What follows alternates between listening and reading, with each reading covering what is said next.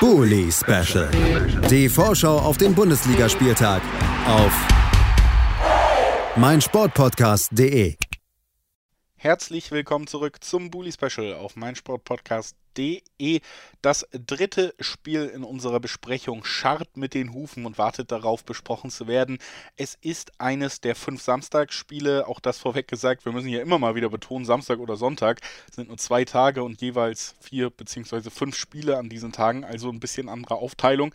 Dieses Spiel wird am Samstag zur gewohnten Uhrzeit um 15.30 Uhr stattfinden und ist das Duell zwischen Union Berlin und dem VfB Stuttgart, der seit dem letzten Wochenende sicherlich ein wenig mehr Hoffnung hat, denn da gab es einen Sieg zu feiern. Sprechen wir drüber mit Lennart Sauerwald von rund um den Brustring. Hallo Lennart.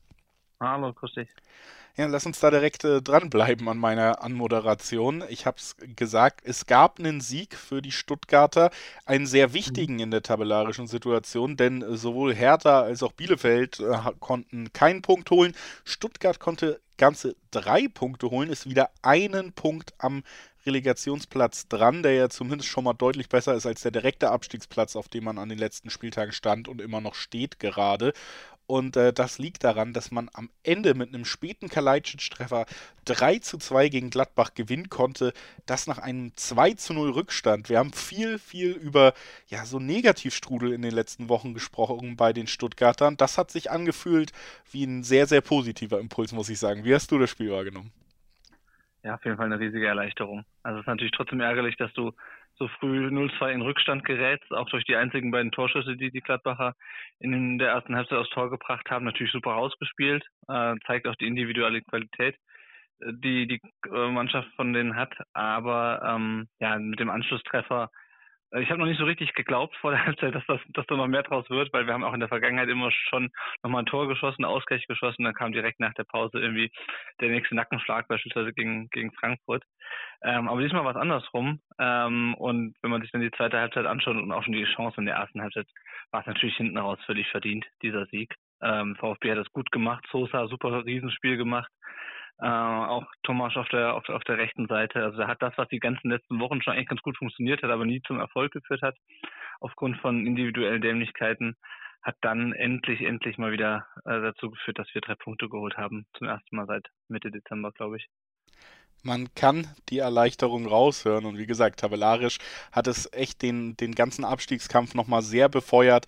Gerade auch, weil auf Platz 16 ja die Hertha steht, die im Moment äh, ja auch in einem absoluten Negativstrudel ist, auf und neben dem Platz.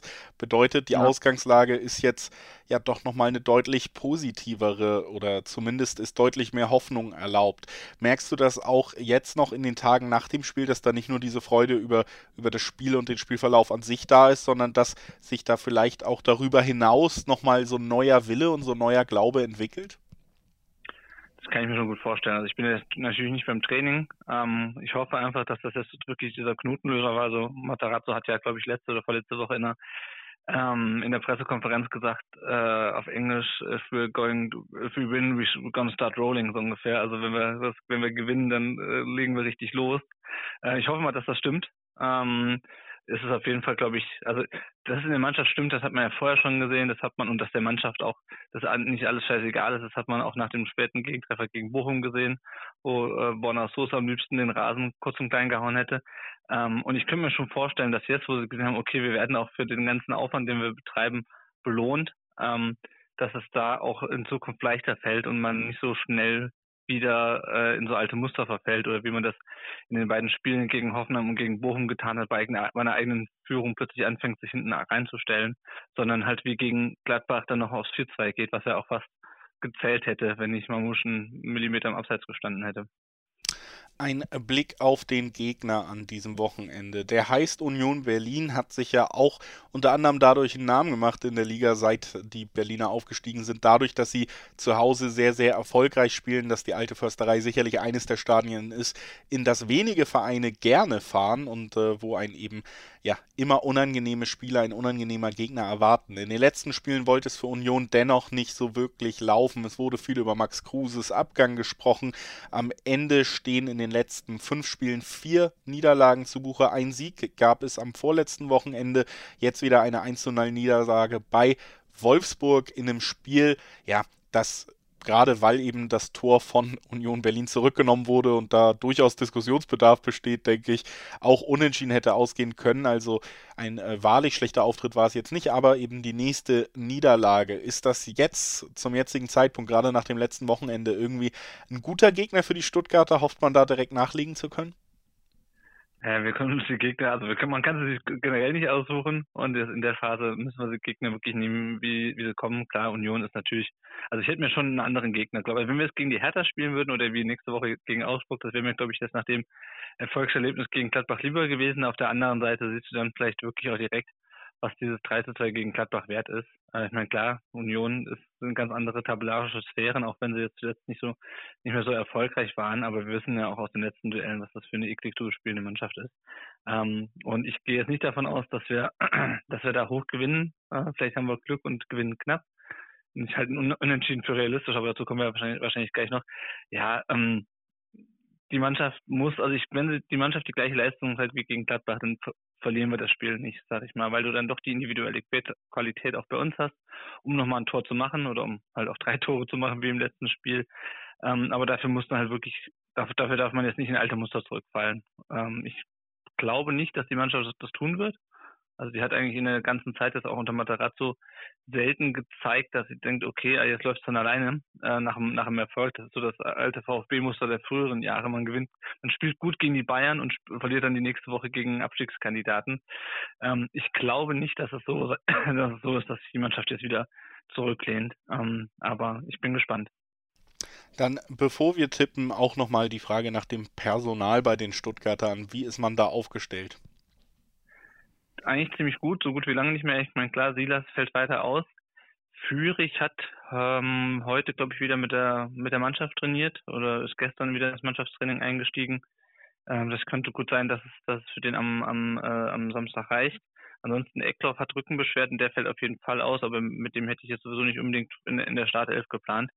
Und ich glaube, das war soweit, wenn ich alles aus der Pressekonferenz richtig in Erinnerung habe. Also im Grunde ist es die Elf von, von letzter Woche ähm, minus eventuell Fürich, der gegebenenfalls von der Bank vielleicht kommt, wenn er noch nicht so ganz spielfit ist dann am Samstagnachmittag.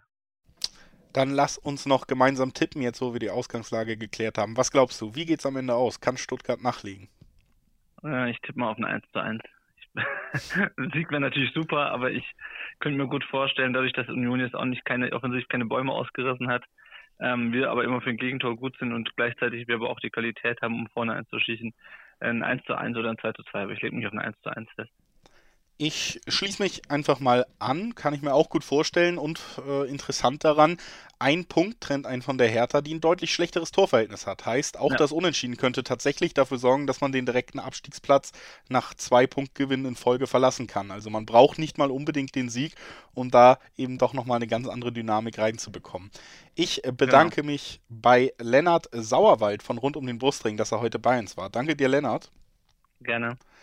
Und äh, wir, liebe Hörerinnen und Hörer, hören uns gleich wieder mit dem Spiel zwischen Gladbach und der Hertha. Eigentlich hätte an diesem Punkt die Vorbesprechung zu Augsburg und Mainz folgen sollen. Aber wir haben jetzt mittlerweile schon Donnerstag spät Nachmittag. Es gibt immer noch keine Info, ob das Spiel wirklich stattfinden wird.